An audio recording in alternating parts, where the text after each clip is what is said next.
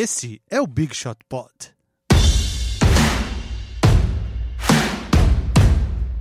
Bom dia, boa tarde, amantes do basquete, como diria MM Isidoro. Hoje eu, Vavo, estou de substituto dele. Na semana passada foi o Cris Dias, o apresentador, e hoje estamos testando, demitindo pessoas e testando novas alternativas. Na verdade, o que aconteceu é que o Marcel está viajando, a gente já falou nisso, o MM Isidoro, e hoje, especificamente hoje, o Cris Dias também não pode estar aqui. Então estou eu, o Vavo, fazendo as vezes de apresentador. Ao meu lado aqui está Guilherme Pinheiro. Olá. E para compor a bancada, temos um convidado diretamente de Tatuapé. Foi boa essa referência? Foi boa, foi boa. Yuri Fonseca, dono de um canal do YouTube com um nome super criativo chamado Yuri Fonseca. Dê um oi pra galera aí. Muito obrigado, Vavo, apresentador. Salve pra galera do Big Shot Pod. E o ca... sou um pouco narcisista, né? O nome do meu canal ser o meu nome. Vou ter que mudar, eu acho. Exatamente. É, imagina no meu canal Vavo. Antes de entrarmos na pauta do programa, vamos dar aquele recadinho tradicional que são que as redes sociais do Big Shot Pod. Nosso e-mail, qual que é, Gui? bigshotpod.audio. Não soletramos mais, só o Marcel que faz isso. Instagram, Facebook e Twitter é tudo Big Shot. Pod, não tem erro, ninguém registrou antes da gente. E uma coisa que a gente gostaria de pedir é que vocês entrassem lá no iTunes e dá cinco estrelinhas e escrevam um comentário muito bom, tipo assim, nossa, esse podcast é muito bom, vale a pena assistir, porque daí quem entrar lá vai querer assistir o podcast também. E indiquem pros amigos. Se você tem um amigo que gosta de basquete, mostra o podcast. Se você tem um amigo que não gosta de basquete, pega ele na porrada, aqueles 5 minutos de trocação honesta. A hora que ele parar e começar a gostar de basquete, aí você fala, então agora tem um podcast bacana. Capa do capa amanhã do, do, do portal. Podcast de basquete incentiva violência entre jovens. Tudo brincadeira, gente. Mas indica. Indiquem. Vamos então começar. Yuri preparou um destaque inicial? Preparei. É, o Yuri é um, um ouvinte assíduo, além de convidado, ele é um Cara. ouvinte assíduo do, do, do Big Shot Pod. Então ele deve saber que no início a gente sempre tem nossos destaques iniciais. Então eu nem perguntei pra ele antes da gravação se ele tinha feito. Tem um destaque inicial? Não, então, é, eu, eu ia só comentar um negócio. Eu escuto só pelo YouTube. Eu não entro nas outras, nas outras, nos outros meios de comunicação, mas eu vou entrar no iTunes e dar os cinco, as Viu? cinco estrelinhas. Isso é, que é, isso é que é um amigo de verdade. Mas é, é- muito legal isso. Quando a gente começou isso, a gente não esperava que fosse ter tantos views no YouTube e basicamente metade da nossa audiência é, a gente tá tendo pelo YouTube. assim, a gente- então a gente tem- a- acaba fazendo coisa, a gente usa a comunidade do YouTube, que eram coisas que quando a gente começou a gente nem esperava é, que fosse fazer. A ma- é que é um lugar fácil pra ter maior interação, né? No Spotify, no, no Castbox, enfim. Até tem lugar pra comentar nos outros players, mas no YouTube rola uma interação muito maior com a galera. Yuri, teu destaque inicial. Ah, eu, eu não sei se foi. um- Eu, eu quis pegar um destaque que foi do, do YouTube essa semana, que o assunto mais comentado de basquete é se o Paul George é o verdadeiro MVP da temporada. Boa. É um pouco polêmico, talvez. Eu acho que, mas eu acho que ele tá na discussão, né? Com certeza. E- Aliás, eu- depois a gente vai falar um pouco Aham. disso. Eu preparei uma listinha, porque mudou muito da nossa, do nosso começo ali. Acho que o Paul George tá nessa discussão. No primeiro programa que a gente gravou, o Harden não tava, não tava nem no top 10, lembra disso? Lembro. O Harden estava completamente afastado, que o Rockets estava muito mal e as coisas vão mudando. E em todos. Fa- faça o caso para Paul É, em George. todos os. Pelo menos eu tava pesquisando essa semana, e todos os canais, se você pesquisar lá, estavam dando o Paul George como MVP, MVP pelos números assombrosos que ele estava fazendo, junto com o James Harden. Porém, o Barba ainda é o meu candidato ao MVP.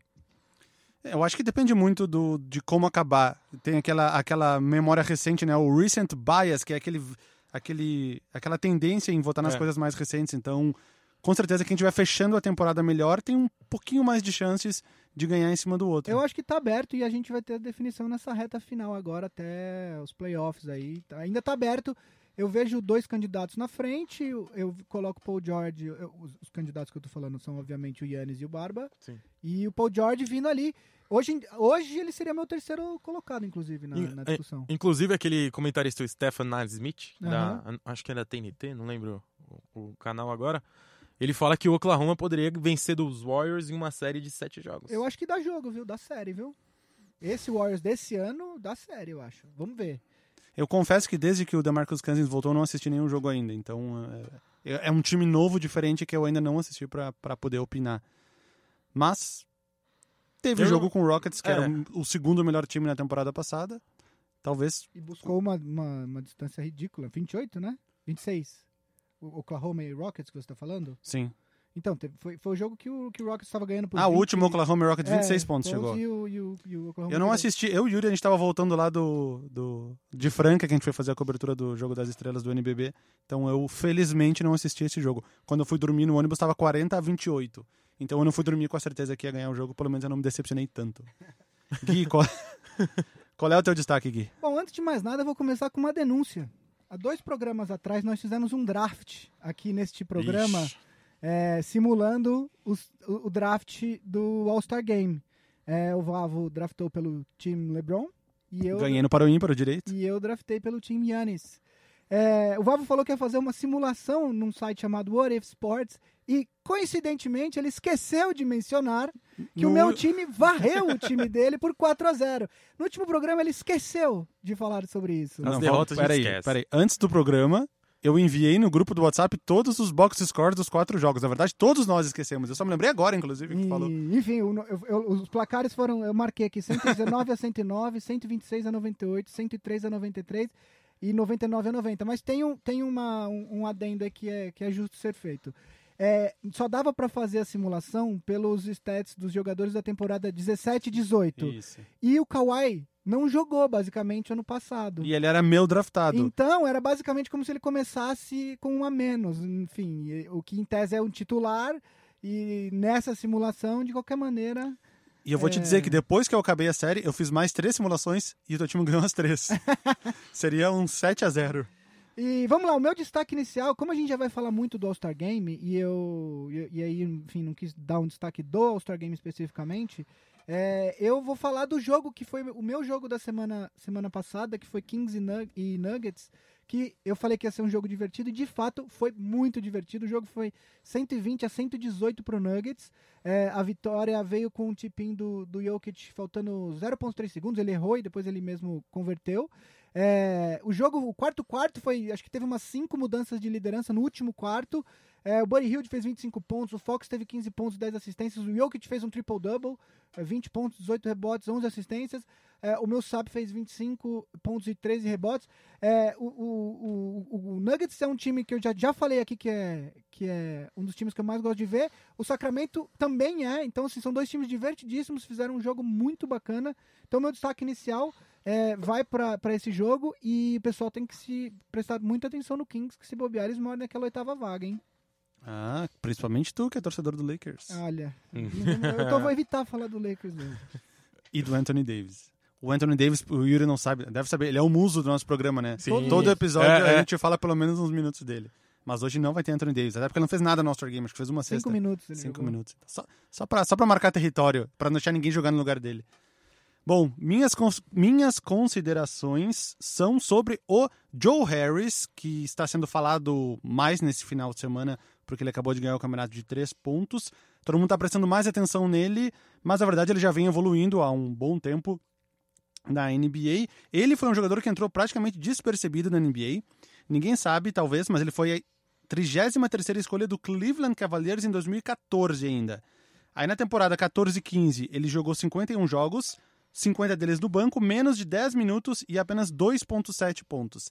E aí, quando, quando ele achava que as coisas não ficariam piores, na temporada seguinte, ele só jogou 5 jogos, 0,6 pontos por jogo, e em janeiro de 16 ele foi trocado para Orlando Magic para ser dispensado.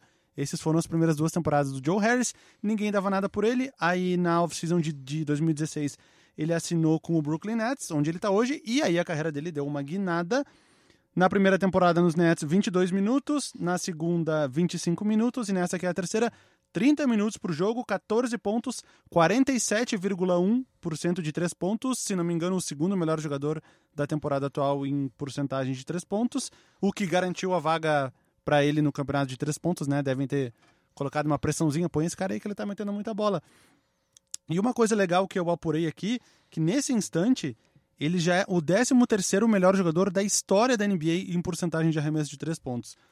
Pode parecer bizarro, mas eu vejo ainda um, um futuro melhor para ele nessa lista, porque ele é um cara que vem melhorando. Ele começou começou mal, ele já tá melhor e tende a melhorar mais ainda. Então, só para situar aqui, o maior, o melhor em aproveitamento de três pontos é o Steve Kerr, hoje técnico dos Warriors. Temos Hubert Davis em segundo, Seth Curry está em terceiro, Stephen Curry em quinto, enfim, temos alguns jogadores conhecidos, Kyle Korver em oitavo, Buddy Hield em décimo primeiro, Joe Harris é o décimo terceiro melhor em porcentagem de três pontos na história da NBA, que nem eu falei, ele deve melhorar. Ele começou a despontar meio tarde, né? Ele já está com 27 anos, ele jogou os quatro anos de faculdade em Virgínia, mas ele está com um cara de quem ainda vai ter uns bons anos pela frente aí na NBA. É, ainda mais agora que, enfim, é, é, arremesso de três pontos é comprado a peso de ouro na É, liga, né? Quem, quem, quem consegue arremessar para mais de 38% aí tem carreira garantida na liga, então ainda vai ganhar uma grana ainda na liga, né? E o começo da carreira dele parecendo o Joseph Kleber, né? Que ele foi ruim, ruim, ruim, ruim, mas nunca desistiu. e hoje é o campeão dos três pontos. Bom, eh, destaques iniciais encerrados. Demos uma pitada de All-Star Game nos nossos destaques. Vamos falar de All-Star Weekend. Acho que é mais legal discutir tópico por tópico, né? Aconteceram muitas coisas nesse final de semana. Vamos começar pelo Rising Stars Game. Para quem não sabe como funciona, são os jogadores de primeiro e segundo ano na NBA, rookies e sophomores.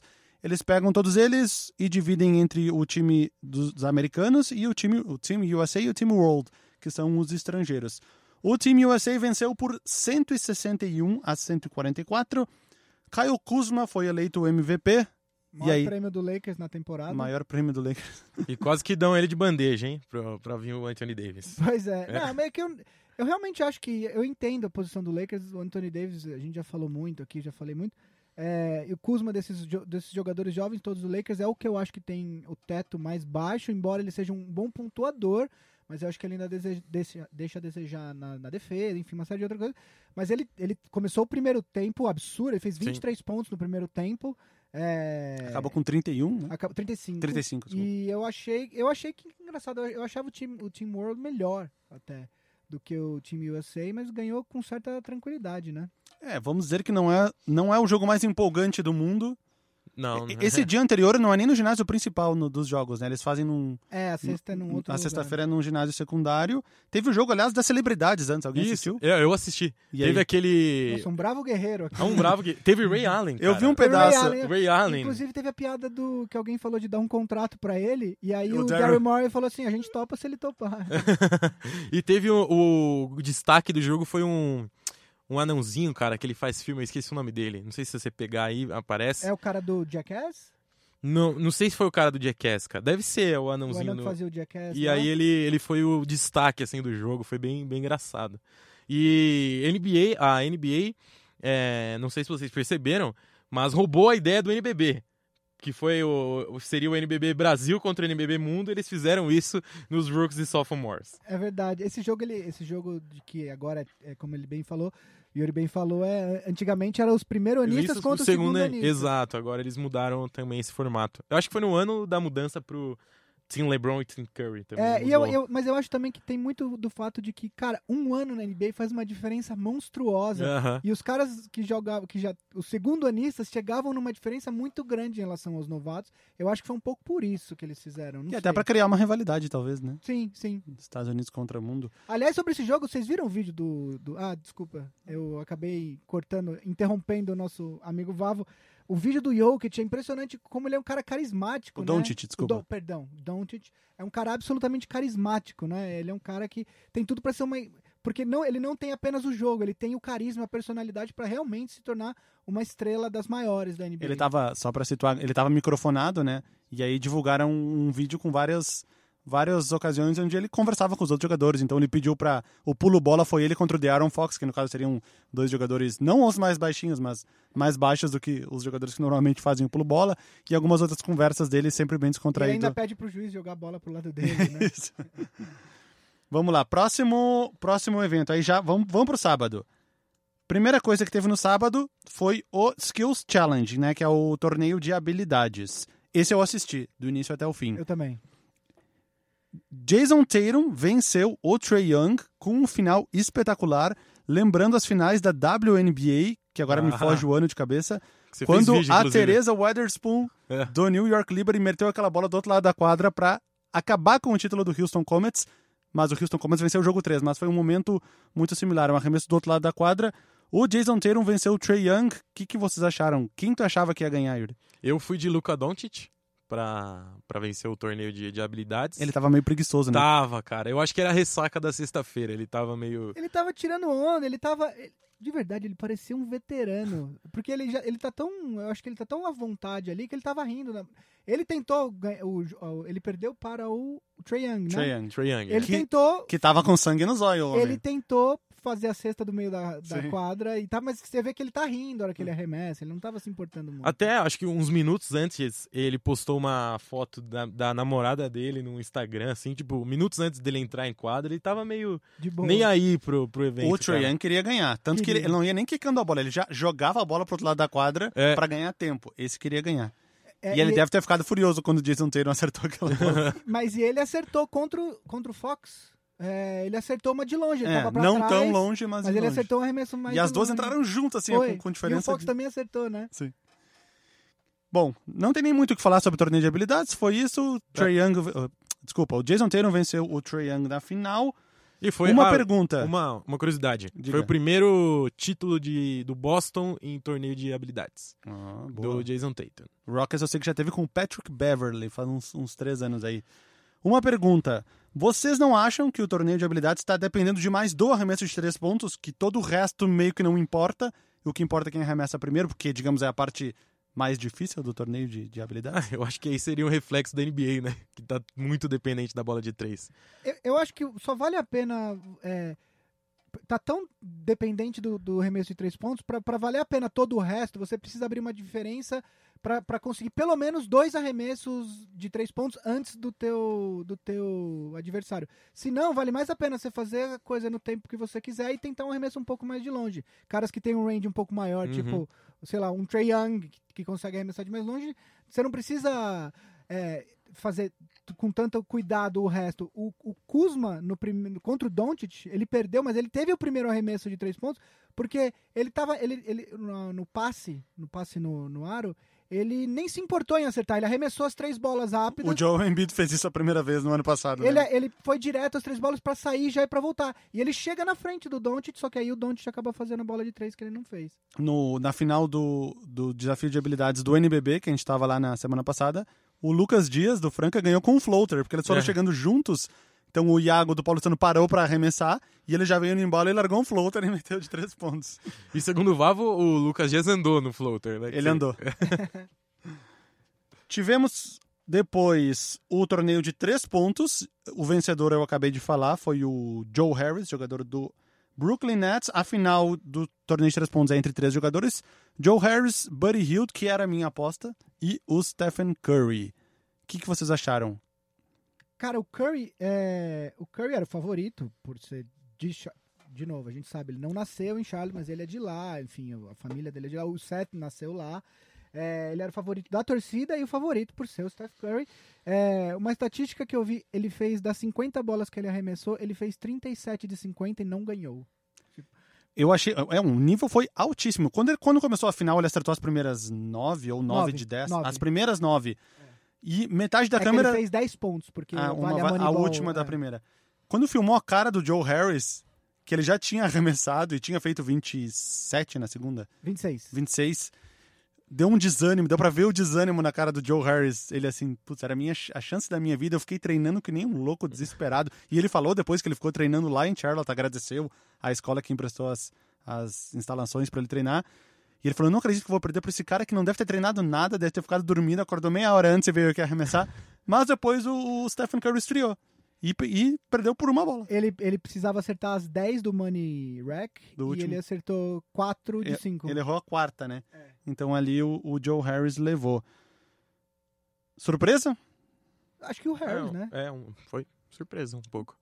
E eu- na- a nota de corte também da final foi alta, Foi né? altíssima. 25 pontos. O Danny cara. Green fez 23, se não foi? E não foi, cara. Já o Chris Middleton meteu mais bola no, no All-Star Game do, Do que, que no, no- que no no- torneio de é. três pontos. Na, na lanterna disparada. na final entrou o Harris com 25, o Hill com 26 e o Curry com 27. Aí na final fez 26 o Harris, 25 o Steph e 19 o Hill. É, o Buddy Hield ali. Mi- Minha aposta, eu coloquei, eu coloquei no Twitter um instantes antes de começar, eu falei que ia ganhar o Trae Young, perdeu na final, eu falei que ia ganhar o Buddy Hield, perdeu na final. E falei que ia ganhar o Miles Bridges e errei também. Campeonato de enterradas, então, para finalizar a noite, Vencedor, Diallo, do OKC. Quais foram as melhores enterradas para vocês, independente do vencedor? Ah, pra mim eu destaco duas. Uma do, do vencedor, que a, a clara que ele pula o Shaquille O'Neal absurdamente e ainda saca um, um Vince Carter que ele deixa a mão dentro do É, aro. pular o Shaquille O'Neal já é um motivo para ganhar nota máxima. A nota máxima. Pendurar com o cotovelo também é um motivo. E- Fazer as duas a mesma enterrada. E ainda abrir a camiseta e ter o negócio do super-homem lá foi, foi muito Mas legal. ó, o, Shaq não gosta dessa concorrência de super-homem. Ele já tem uma, uma rixa com o Dwight Howard por causa disso. Se o, se o Diallo queria ficar amiguinho dele lá, né? Eu, eu não, Não mostraria esse super-homem pro Shaq, não. E a outra que eu, que eu achei muito legal foi a do Dennis Smith Jr., que ele pula o J. Cole lá, o rapper. Aquela foi boa. Foi, foi bem legal, cara. Eu queria trazer, eu queria fazer uma pergunta sobre o torneio de enterradas. Esse sistema de votação, por quê? Já tivemos um problema no ano anterior, no duelo épico entre o Aaron Gordon e o Zach Lavine, que o Zach Lavine ganhou um 50, o Aaron Gordon foi lá e fez uma enterrada melhor que a dele, que foi aquela do mascote, que ele pega a bola e passa por baixo da perna.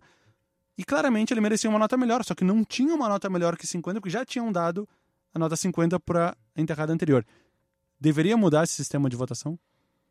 É difícil, né? Porque é um, é um, é um torneio feito pro público, ele, ele, ele é meio festivo, né? Então, como, é que, como você mudaria? Você abriria o voto para para por Twitter, como a NBA faz muito em muita Aí você tá arrisca dar o prêmio sempre pro jogador que é mais popular. É. Eu acho que é difícil, né?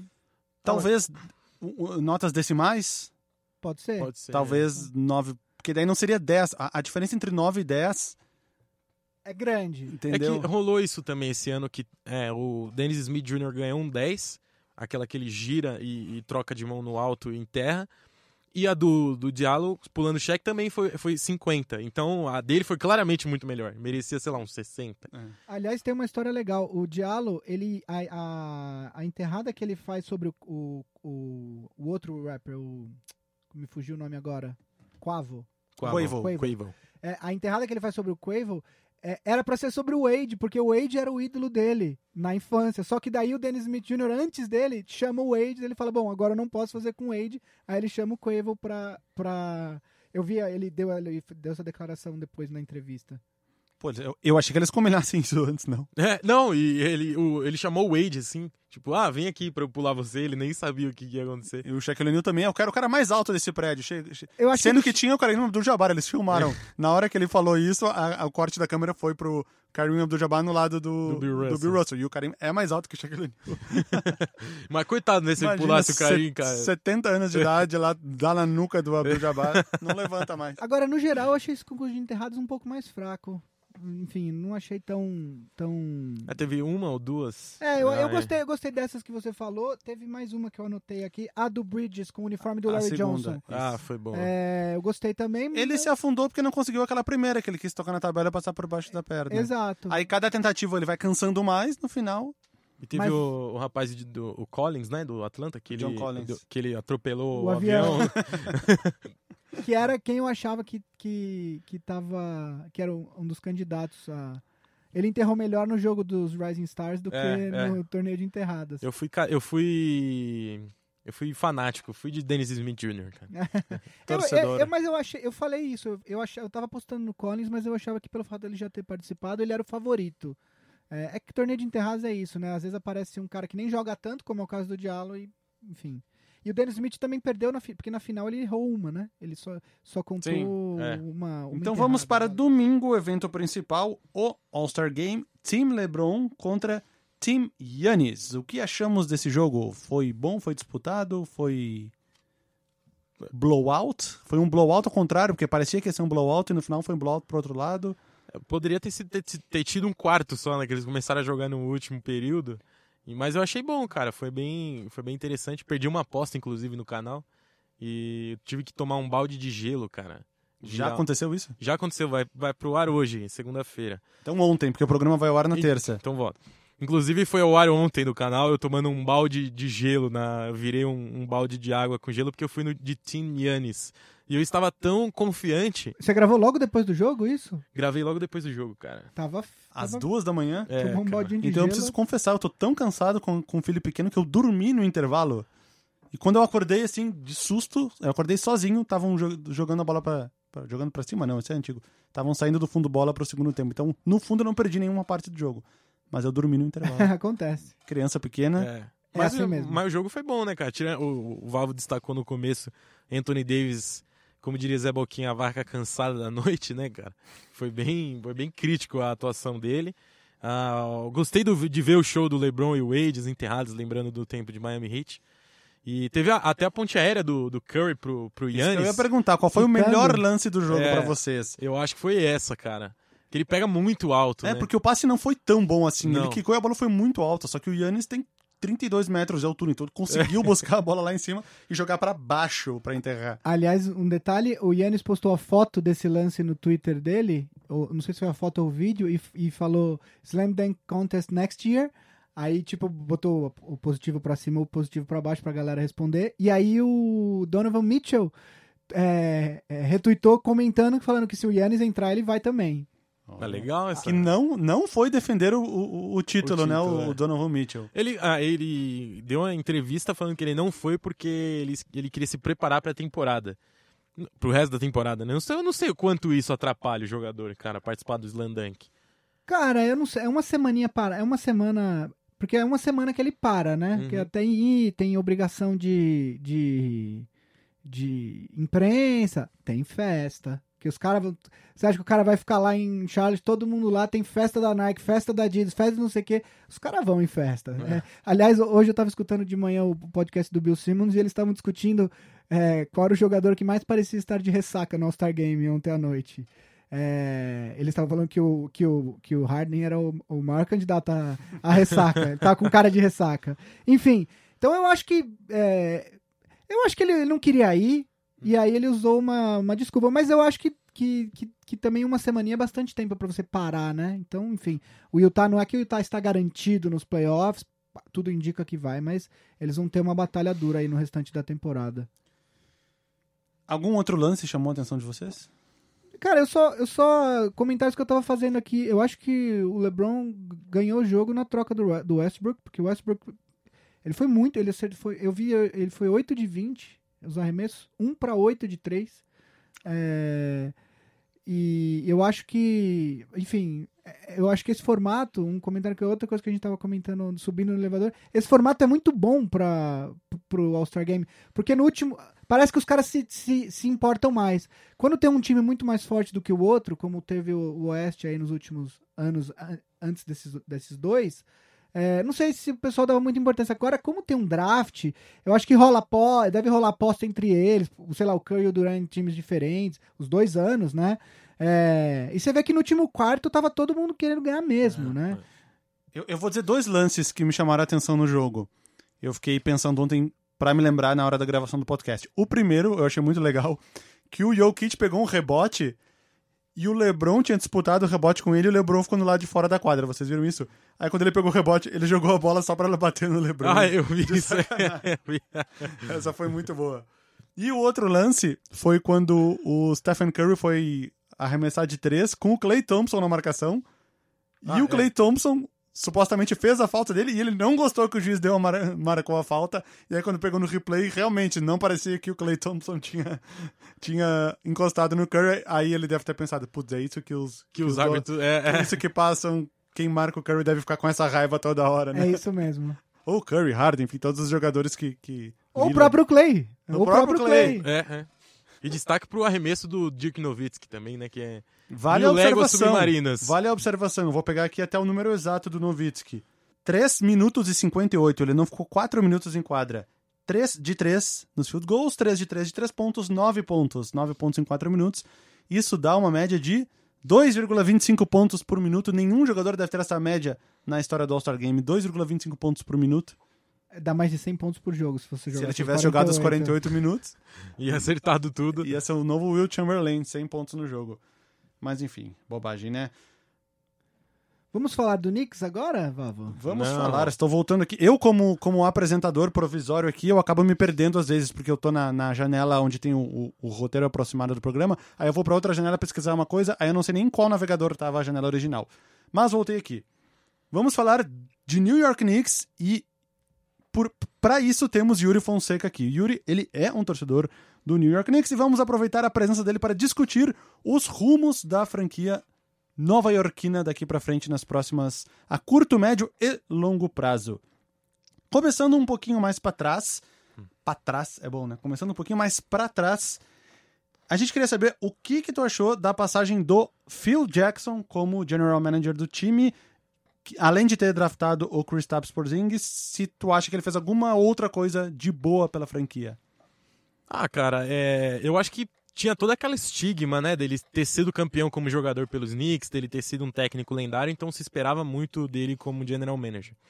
Ah, coisas boas, o draft do, do Prozings, é, Contra a torcida, né? Contra a Porzingis, torcida, é. Ali ele comprou uma briga. porque- comprou uma briga, exato. E mas ele atrapalhou, cara, os técnicos ao longo do- dos anos, assim, principalmente quando se montou aquele Big Tree, vamos dizer, com aspas, em que tínhamos o Kristaps Porzingis, o Carmelo Anthony e o Derrick Rose, e ele queria porque queria é, que o sistema de jogo ofensivo fosse o triângulo que deu tão certo nos Bulls e nos Lakers.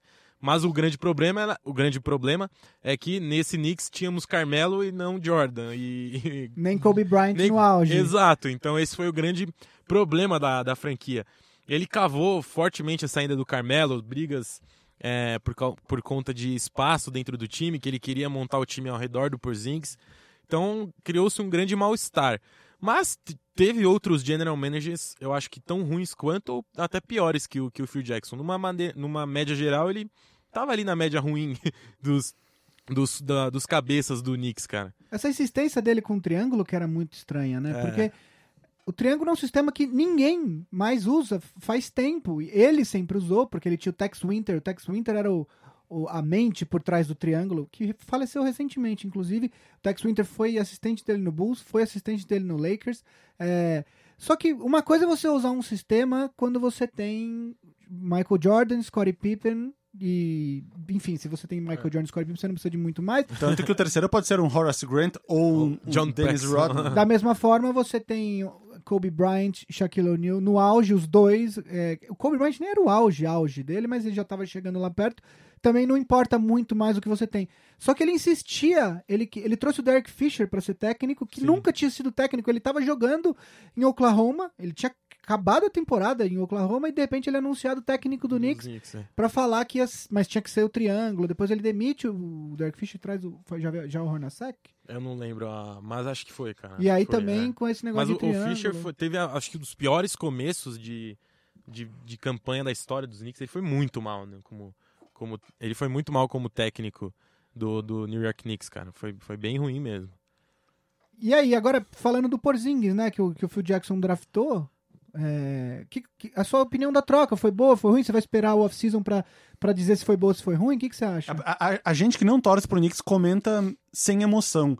Eu até fiz um vídeo lá no meu canal, a gente citou aqui, que eu falei que tinha muitos aspectos mais positivos do que negativos pro New A York gente Knicks. discordou, inclusive, A gente né? discordou, a gente saiu no soco. É. Mais um episódio de violência no Big Shot Pod, já é o segundo hoje.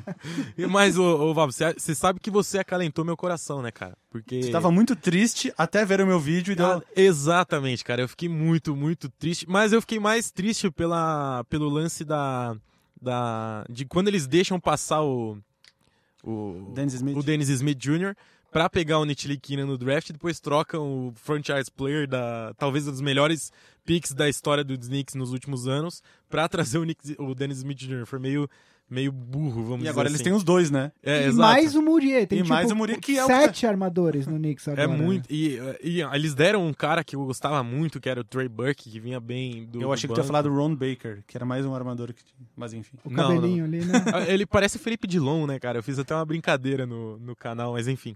E, mas o, o Vavo, ele, ele acalmou meu coração, porque realmente a gente não sabe como o Porzingis vai voltar, porque a lesão de, de ligamento é muito, é muito difícil de se recuperar, não sabe ao certo com, o como ele vai voltar. A gente até comentou no café ali fora que poderia ter sido um medo da, da franquia desses caras muito grandes, de não conseguirem manter uma sequência grande de jogos na temporada regular.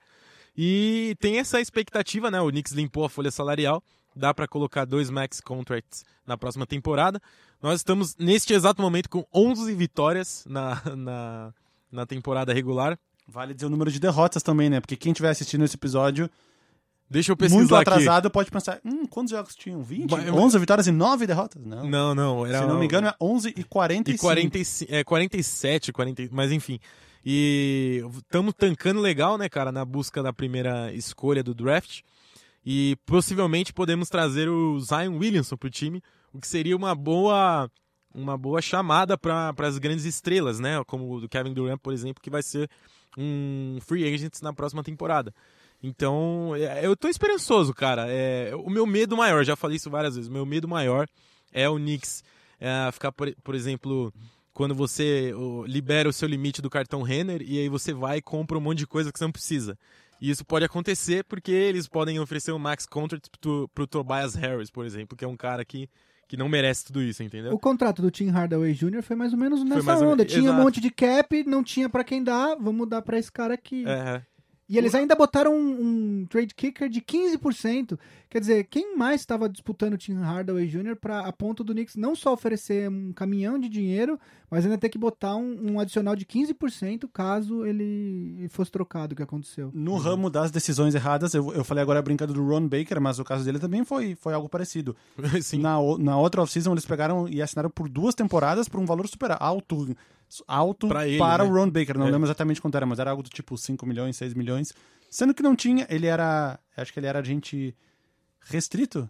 Ele era agente restrito. restrito, e eles foram lá e ofereceram sem ninguém ter oferecido algo antes. Então Uhum. era algo que eles nem precisavam ter, ter feito. Foi uma decisão administrativa questionável à época. Ninguém entendeu por que, que eles fizeram aquilo. A história do contrato do Tim Hardaway Jr. é que diz que o David Griffin, que era o, o GM do, do Cleveland, é, ele tava viajando pra assumir, ele ia aceitar o, o quando o Phil Jackson sai, ele ia aceitar o, o cargo de GM dos Knicks.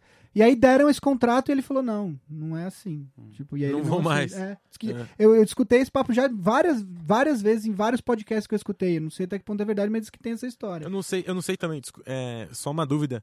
Dá pra você oferecer, por exemplo, um caminhão de dinheiro pra um cara pra jogar só um ano, por exemplo, se não sobrar ninguém e você tem aquele aquele teto pra gastar e você fala assim: "Ah, eu quero Tobias Harris por um ano por muito dinheiro". Dá pra fazer isso? Tá, e o Se Lakers? ele quiser, sim. O Lakers é isso. O Lakers é o LeBron, os moleques e o resto é tudo jogador de um ano. Hum. É, dá pra, porque, porque daí você ocupa o cap, mas mantém ele livre O pra próxima J.J. Redick temporada. no Sixers na temporada passada foi 20 20, milhões, e tantos milhões. 21, Nessa é. já foi um pouco menos, mas também foi de um ano, né? KCP na temporada passada, Passada. no Lakers 18 milhões e nessa acho que 12. É. Ah, então acho que seria uma alternativa, né? Não, você não precisava fazer um contrato de quatro anos com o Tim Hardaway, por o, exemplo. o problema para o, o Knicks só não tem essa opção nessa off-season agora porque a próxima classe de free agents, não essa a, a de agora, de 2019, mas a outra não, não vai ter muita gente boa disponível. Então, Lamelo Ball. Por isso que vai estar todo mundo muito concentrado nessa daqui, porque na próxima as coisas vão ficar um pouco. Vale, eu acho que dá um, um, um alento aqui pro Yuri. 11 vitórias e 47 derrotas, mas o Knicks vem numa sequência de uma vitória. Entrou pro All-Star Game numa sequência de uma vitória. Sequência histórica. Enquanto os Warriors vêm numa sequência de uma derrota. e aí, Então, o que, que já- tu prefere? Já tá começando a melhorar as coisas. Foi no contra o Atlanta, né? O Knicks saiu ganhando acho que de 14 a 0. E aí o, o Atlanta, cada vez que o Knicks fazia um ponto, colocava um GIF, tipo, com aquela cara de tipo, deu merda, sabe? e tivemos cravada histórica do Kevin Knox em cima do Ben Simmons. Já começou a mudar. Ah, o Knicks esse ano teve duas cravadas históricas. Teve a do Rezonja, E- Em cima Contra do. E teve, teve a o do. Rezonja de novo no, contra o Cleveland. Que ele Teve bate. mais uma, é. Teve duas, cara. Não andou por cima de ninguém. Bom, dos free agents disponíveis, Hum. teu- tua opinião como torcedor, a gente sabe que tem Kevin, a gente até, até comentou que eram vários jogadores com K, né? Kevin Durant, Kyrie, Kyrie Irving, Clay Thompson, Kemba Kawhi. Walker, Kawhi Kawhi Leonard, de todos os disponíveis. Eu não vou dizer se tu pudesse escolher dois, tu ia escolher prov- possivelmente o Kevin Durant e mais um. O Kyrie Irving talvez, É mas o que falam, né? Que É- é o plano o que do Knicks é o sonho do Knicks é esses dois. Cara, eu acho que o que tá mais perto, assim, vamos dizer, que, que eu acho que viria realmente é o Kemba Walker. Eu acho que é um cara que, que ninguém tá falando muito, mas eu acredito que ele vá pra esse, pra esse lado dos Knicks. E o Kevin Durant, que ele já assumiu que quer um contrato máximo, que quer uma franquia só pra ele. Mas eu não sei até que ponto ele iria aceitar essa franquia só pra ele, e sendo uma franquia ruim que vai, não vai brigar por playoff ou não por título. Então. para isso temos o draft. Pra isso tem o draft, exatamente. E aí não sei se vai vir o Zion Williamson. E aí o, o medo é o Knicks pega a primeira escolha e drafta aquele japonês lá, esqueci. Rui. Hashimura. Rui Hashimura. Não escolhe o Zion Williamson. É, você sabe que tem uma pergunta que até vou usar na, na comunidade do YouTube, eu postei que o Yuri vi- viria aqui, e aí em cima desse assunto, é, é, o Luiz Henrique, só tá Luiz Henrique no, aqui, ele, per- ele pergunta se você... Eu vou mudar um pouquinho a pergunta dele, tá? Luiz Henrique, centroavante da Espanha na Copa de 94. É, eu vou. Ele pergunta se você preferiria Kawhi e Kyrie Irving ou Zion e Kevin Durant. Eu vou perguntar diferente. Eu vou perguntar: você preferiria dois free agents máximos, a tua escolha, ou Zion e mais um? Cara, eu acho que Zion é mais um. Porque eu, eu vejo o Zion como um, um jogador que, a ponto de, a, a, a- a- de longo prazo, assim, é um cara que poderia fazer muito dinheiro pra franquia, ainda mais ele é esse jogador da enterrada, do show, então tem aquele estigma do Madison Square Garden, da cidade de Nova York. É um jogador que venderia muitos ingressos, É, muitas ele tem um camisas. potencial de marketing De muito alto marketing e a muito- cidade de exato. Nova York compraria isso muito bem, né? Então eu acho que se você pensar a longo prazo pra franquia, o Zion Williamson seria melhor. Mas também tem esse outro lado de a gente não, não saber como que ele vai entrar na NBA, porque ele é um power forward hoje em dia no, no Duke. Ele tem 2 metros e 1, 130 quilos e joga numa posição 4. Então eu não sei como ele iria, ele iria se adaptar à NBA. Ele chuta pra é, 12% da linha de 3. Yannis, pode ser MVP. Pode, é, Yannis estava com 12% de 3 pontos. E, mas agora já ele nos últimos eu vi hoje isso inclusive, nos últimos 10 jogos ou 15 jogos ele tá com 35%. Se o Yannis se, se o Yannis conseguir arremessar 35% de 3 pontos, esquece, não tem o que fazer com o cara. não, não, é igual o Ben Simmons, né, cara? Dentro do garrafão é impossível, se ele conseguir ter um arremesso decente de 3 pontos, esquece. O geral do Yannis está 22,13, então ele melhorou desde os 12, 10%. dos 12% que ele estava até esses tempos. Mais uma pergunta para ti, Yuri, como torcedor dos Knicks. Tu acha que os Knicks têm um bom plano B caso não consigam trazer o Kevin Durant e o Kyrie Irving? Não tem, cara. Ou outros free agents? Ah, tem que dar uma olhada no. O DeMarcus Cousins é um free agent também, né, cara? Também. Na próxima temporada poderia ser uma opção ali. ah, Eu- eu acho que ele- razoável. Eu acho que ele vai ser muito disputado, porque tem muita gente querendo os, os, os free agents top. é, É, e tá esquecendo dessa segunda leva. Então, só que assim, aí né? os times que não conseguirem, porque ah, vão ter times aí, ó, vamos, você- falando rapidamente, tem o Knicks, tem o Lakers que tem uma vaga pra Max, vai ter o Clippers, certo?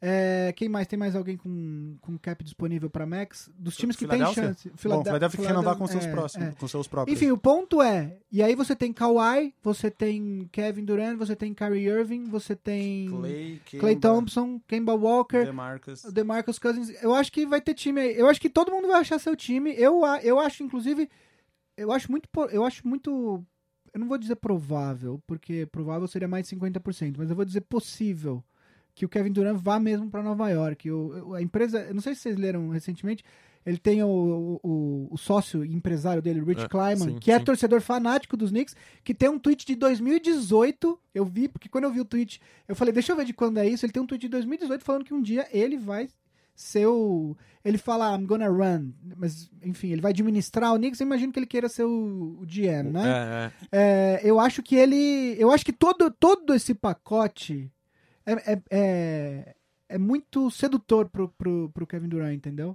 Eu vi uma, uma divulgação dos Knicks para compra de, de ingresso para a temporada, para temporada que vem, que a foto de divulgação era um jogador do Knicks atual, não lembro quem é, é, eu não reconheci pela cara, acho que é aquele Damian Dotson, é um deles, jogando contra o Kevin Durant. tipo, no, ele marcando o Kevin Durant com a camisa dos Warriors e o jogador do Knicks, que acho que era o Dotson, com a camisa dos, com a camisa dos Dos Knicks. Knicks. Então, tipo, uma mensagem subliminar, proposital ali pra, pra dar uma. Não, e- pra vender uns ingressos pra próxima temporada. Inclusive, uma coisa essa semana que o Kevin Durant, ele é um cara que investe muito no ramo de esportes, né? Ele tem uma, uma, um time de... Eu esqueci o nome do jogo agora, não sei se é Rainbow Six, são esses jogos de tiro. E eles abriram um escritório lá em Nova York, então eles estavam especulando essa possível abertura de um, de um polo desse time em Nova York, dele jogar nos Knicks. Mas eu acho que é uma... É, como... como eu só completando, eu acho que é uma coisa muito sedutora pra ele esse lance do Max Contract, uma equipe só pra ele, E ser em os Nova Knicks, York. em Nova York. E é a hora exato. dele ganhar dinheiro, né? Esses últimos anos ele acabou recebendo menos do que ele mereceria, vamos dizer assim. Então é a hora dele ganhar dinheiro. O Kemba Walker tá nessa também, é a hora dele ganhar É, dinheiro. eu O Kemba acho, Walker tem o sexto maior salário do time do Charlotte Hornets, que, que é uma, uma das coisas mais absurdas Uhum. em termos financeiros da NBA. Tem, tipo, Marvin Williams, Michael Kidd Gilchrist, Batum, Cody Zeller, tudo tem salário mais alto que o, que o Kemba Walker. Acho que agora vai ser a hora que ele vai querer enfiar a faca para conseguir Sim, um é. maior número de É. dinheiro, que nem o John Wall fez e o Wizards vai pagar o preço nos próximos anos. Por isso que eu acho que o Kemba Walker tá mais perto de, de Nova York do que o Irving, por exemplo. O Clay Thompson falou que não sairia também. O, Dos eu- Warriors, né? É importante lembrar uma coisa, o Kevin Durant, eu vou, vou voltar um pouco no LeBron. Já existiam pistas de que o LeBron iria para o Lakers um ano antes dele de fato assinar com o Lakers. E todo mundo olhava isso e falava assim: não, mas ele não vai sozinho para lá. Aí ele continuava, ele comprou duas casas em Los Angeles, ele já tinha uma, comprou outra, e os interesses dele e tal. E aí chegou uma hora é, que, que tava muito evidente que ele iria pro Lakers. Tava muito evidente que ele iria pro Lakers, mas ainda assim todo mundo ficava reticente. Não, mas ele não vai sozinho. Ah, mas só se o Paul George for, porque ele não vai sozinho. E ele foi. O Kevin Durant tá chegando numa hora que eu acho que tá, tá ficando tão evidente, só que o pessoal insiste em, em- por, obviamente, por precaução, e eu acho correto, segurar um pouco a história, mas tá ficando. Cada vez mais tem mais e mais pistas de que ele tá realmente pensando em ir pro Knicks, entendeu? Então acho que já chegou num ponto que não seria surpresa se ele fosse Uhum. pra lá. Bom, eu vou aproveitar esse assunto do LeBron que tu puxou para puxar um gancho para parte pro bloco final do nosso programa aqui, se é que podemos dizer assim, que é a reta final da temporada regular. Praticamente dois terços já foi, falta um terço.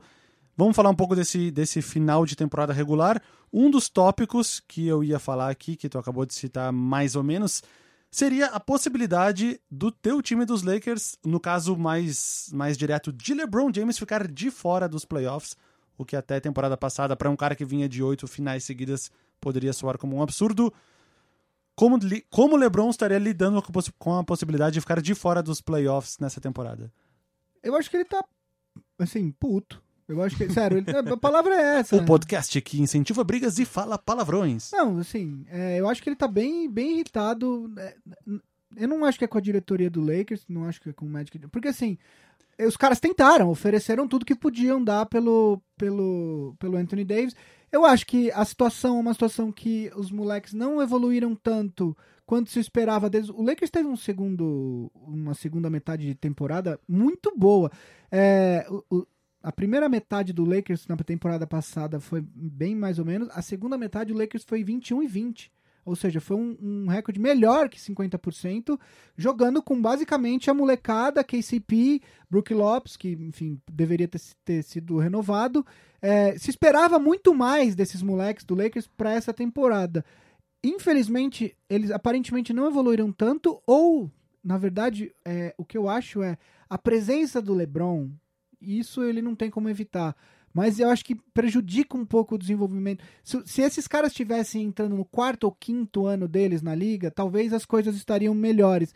É, o Ingram é um cara que está no terceiro ano, mas ele é mais novo que muitos caras que vieram no draft depois do dele. É, o Ball tá entrando no segundo ano.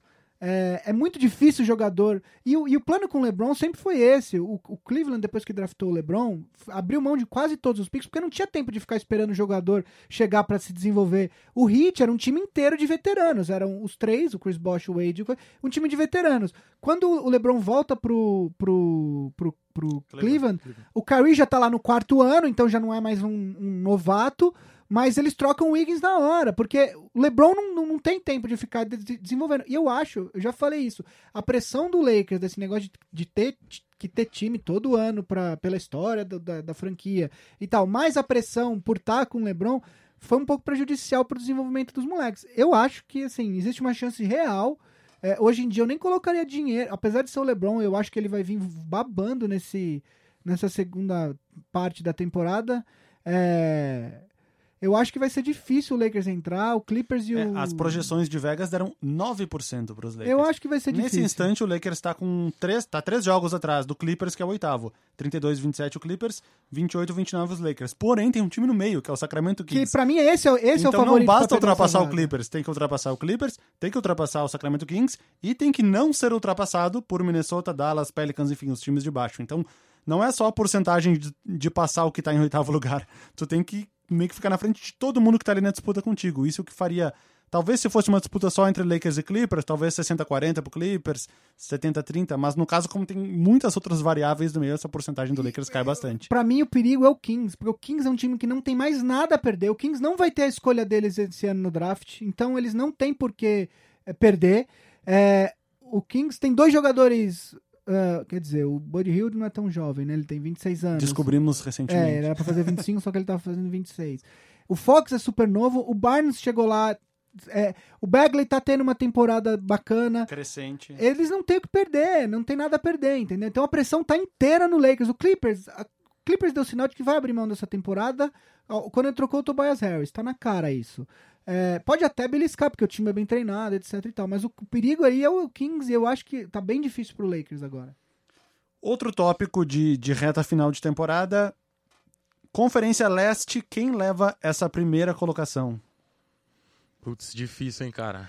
Vamos É, ver, eu- só pra, só pra Ah. não falar bobagem, É. nesse instante, Eu Milwaukee tá com 43-14 e Toronto tá com 43-16. Então, no caso, dois jogos a mais, duas derrotas a mais nesse momento. O seguinte já seria o Indiana Pacers com cinco jogos e meio atrás, então eu acredito que a disputa fique realmente entre Milwaukee e Toronto. Cara, eu vou de Milwaukee porque é um time muito consistente. Tem o, o Yannis Antetokounmpo jogando muito bem nível de MVP de temporada regular. É, tá aos poucos, como a gente comentou, adicionando uma bola de três no seu, no seu repertório de jogo. Tem o Chris Middleton matando muita bola de fora. É um time Exceto no torneio de três exceto no pontos. torneio de três pontos, com ressalvas.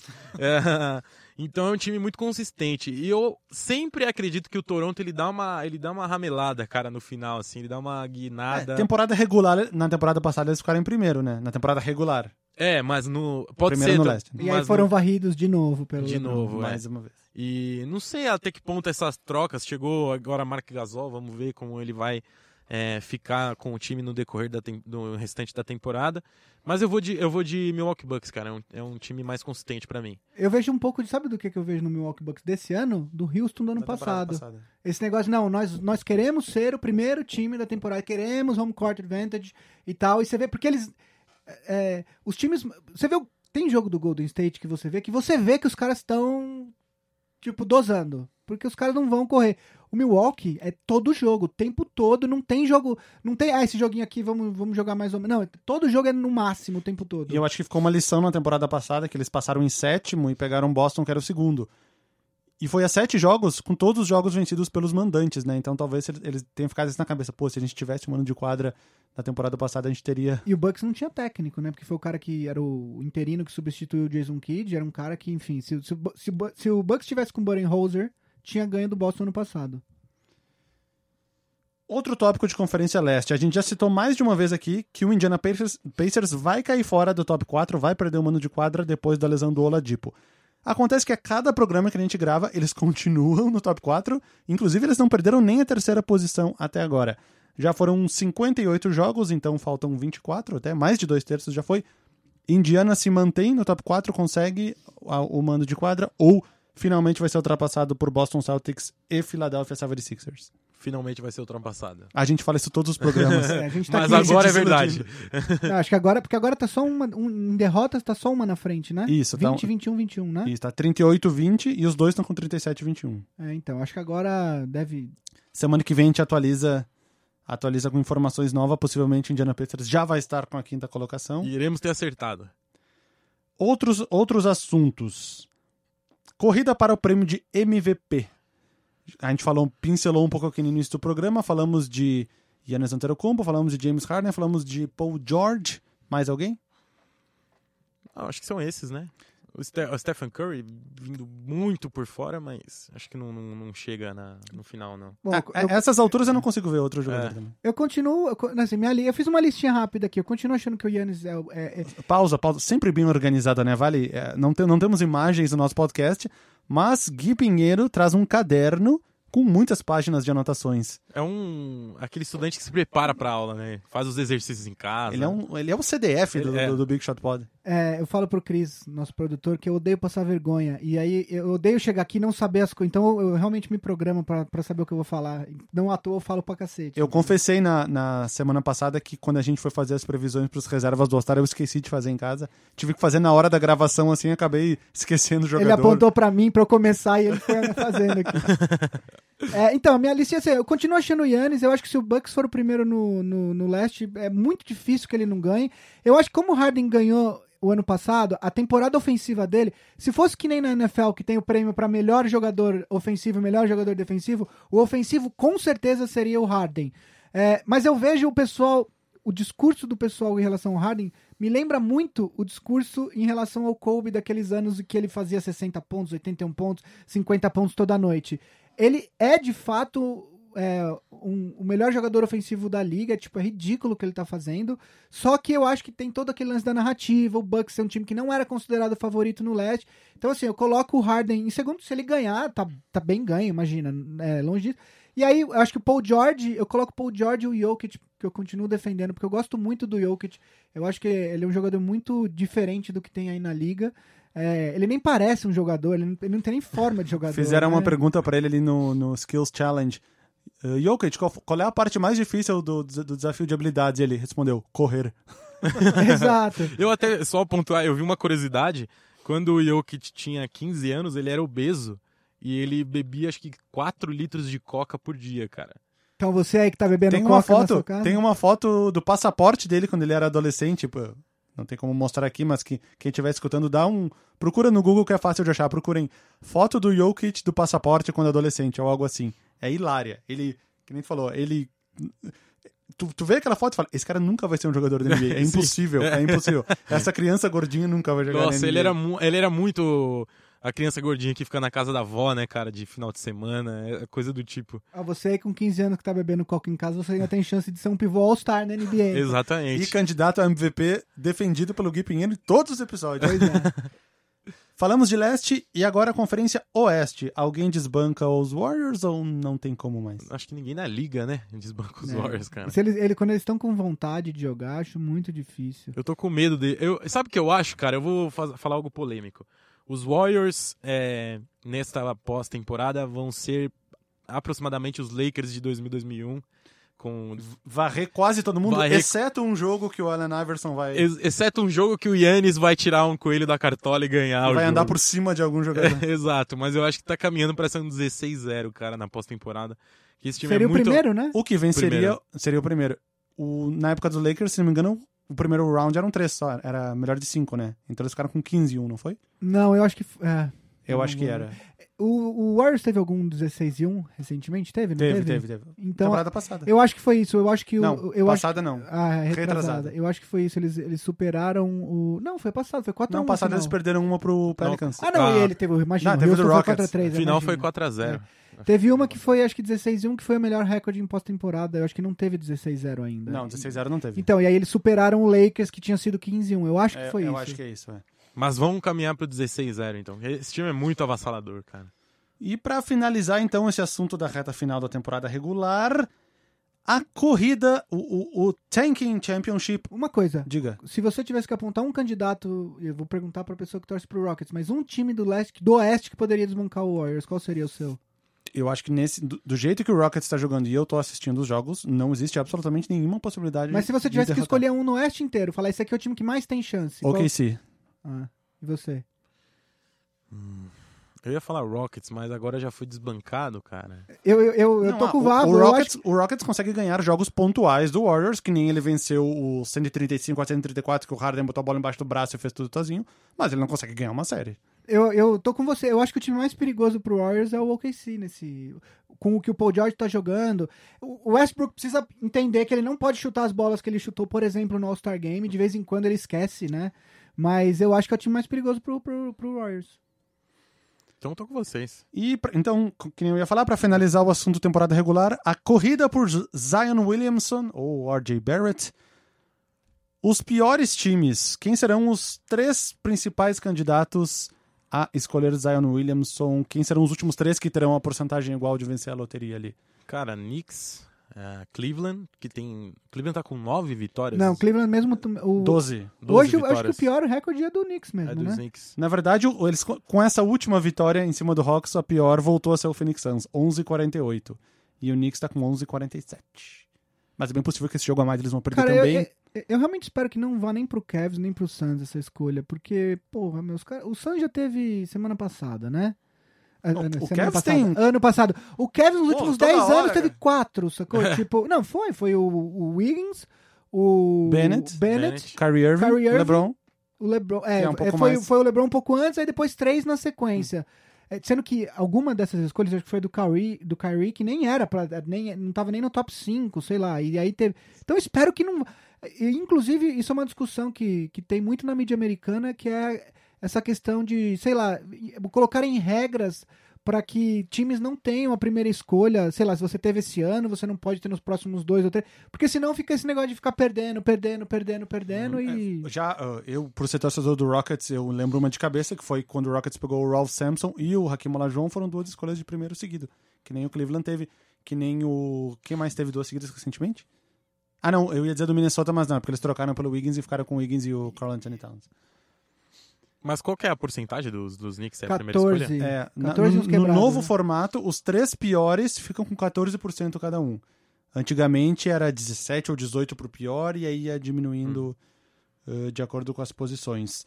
As três piores no momento é Phoenix Suns, New York Knicks e Cleveland Cavaliers. A quarta pior é Chicago Bulls, quinta pior Atlanta Hawks. A Atlanta Hawks tá vencendo muitos jogos aí ultimamente, e tá caindo fora da- do, do tanking Eu não desconsideraria o Bulls nessa, nessa batalha aí, que eu acho que eles vão começar a fazer um tank pesado agora.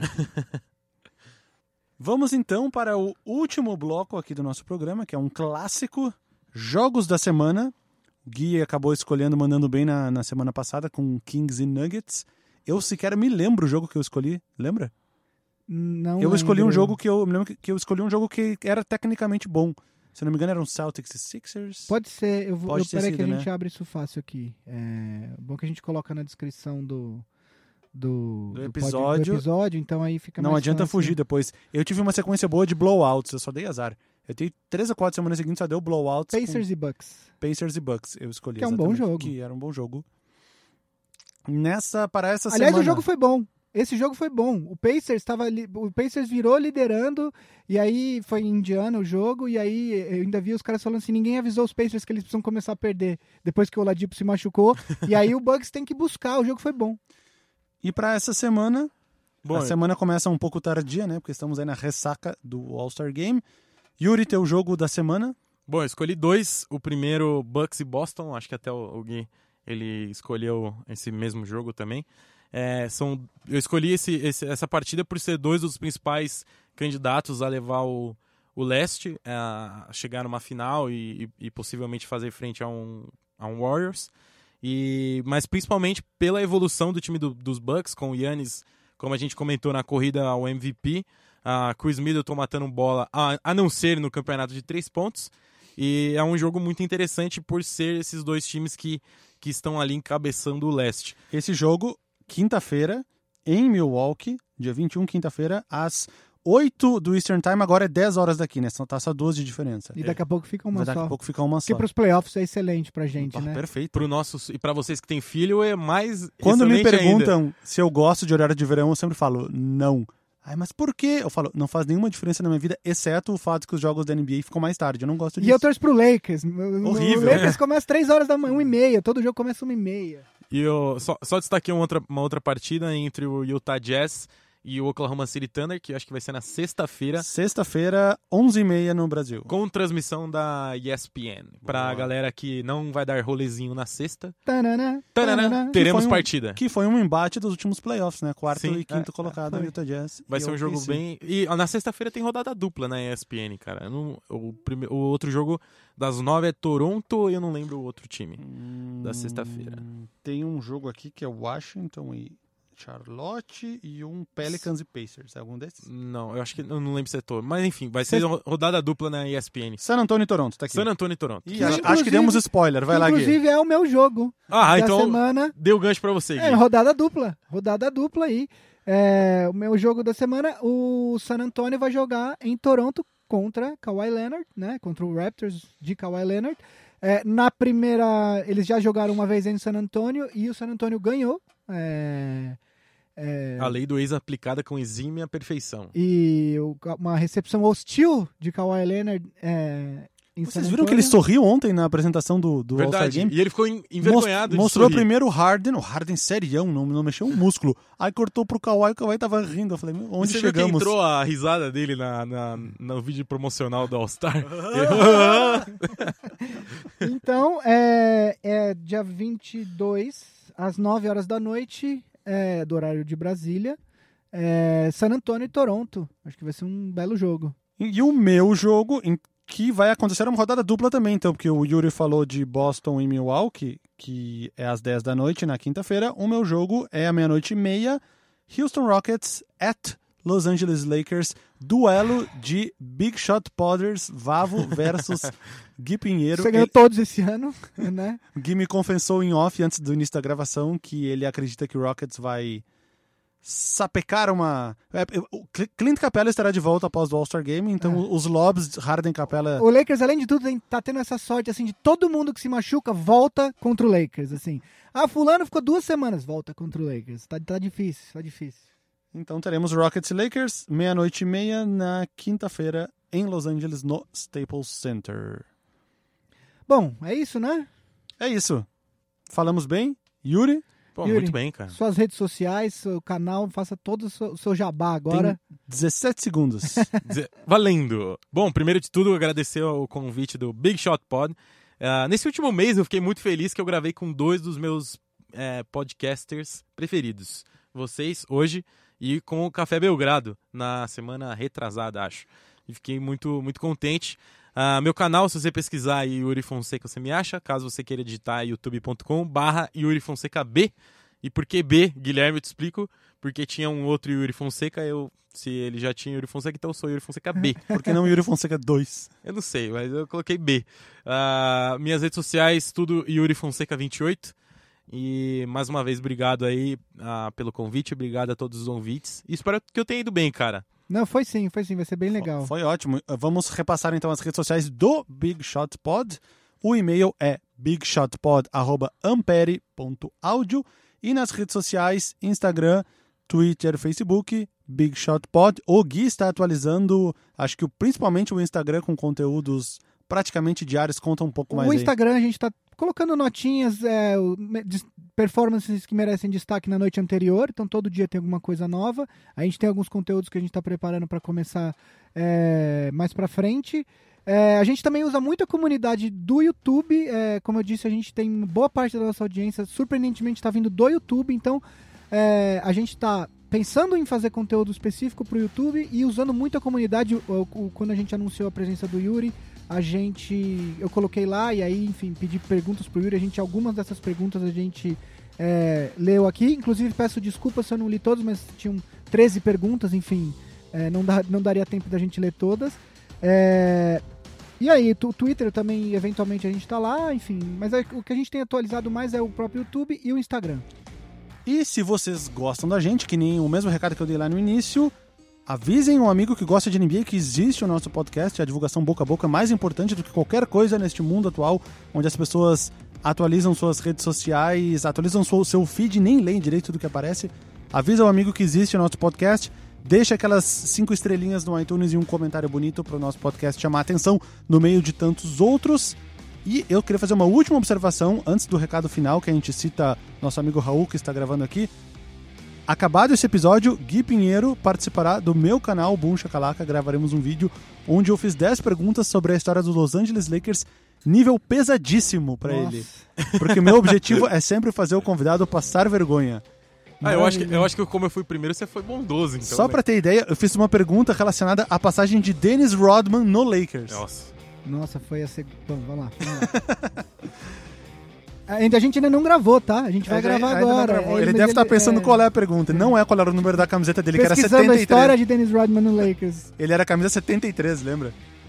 Esse podcast é da família Ampere de podcasts. Temos podcasts como Boa Noite Internet de Cris Dias, Família Feminista. Pesquisem também, escutem.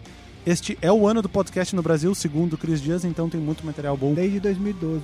Ele. Ele fala isso, né? Uma hora ele acerta. É aquela viva, o- viva o último dia, como, como é que é? Viva O dia como se fosse o como último. se fosse o último dia você vai acertar. E esse podcast é produzido por Cris Dias, ele está ausente hoje, mas ele é o produtor master de tudo por aqui. Uma produção Ampere, que nem eu falei, gravado por Raul Leal no Inova Bra Habitat, aqui na Avenida Paulista ou Angélica? Angélica. Na Avenida Angélica, né? Tem duas entradas, ou Consolação também. Valeu, galera, muito obrigado e nos vemos no próximo episódio. Valeu, muito obrigado pelo convite, valeu todo mundo. Até a próxima. E esse foi o Big Shot Pod.